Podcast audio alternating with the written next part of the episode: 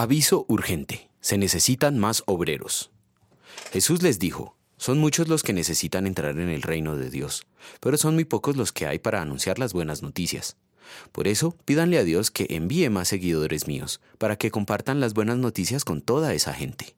Lucas capítulo 10, versículo 3.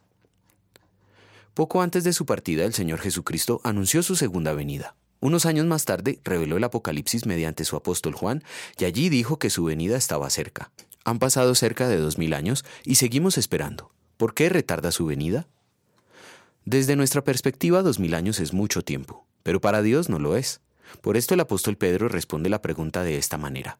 El Señor no retarda su promesa, según algunos la tienen por tardanza, sino que es paciente para con nosotros, no queriendo que ninguno perezca, sino que todos procedan al arrepentimiento. Segunda de Pedro 3:9. Esto no significa que Cristo esperará hasta que toda la humanidad se convierta, pero sí significa que no retornará hasta que el número señalado de creyentes sea completado. ¿A cuántas personas asciende ese número? El apóstol Juan, en el Apocalipsis, escuchó que las almas de los cristianos mártires preguntaron hasta cuándo esperaría el Señor antes de apresurar el fin del mundo, y por respuesta se les dijo que sería hasta que el número de creyentes sea completado.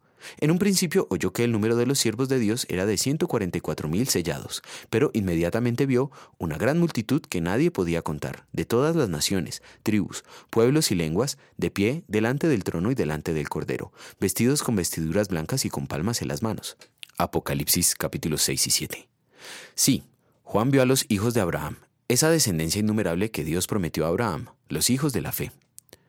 Puesto que Dios tiene el propósito de salvar a una gran muchedumbre de personas procedentes de todo lugar en el mundo y de toda época de la historia, es necesario tener presente que la cosecha es mucha y que si no ha terminado todavía es a causa de que faltan obreros.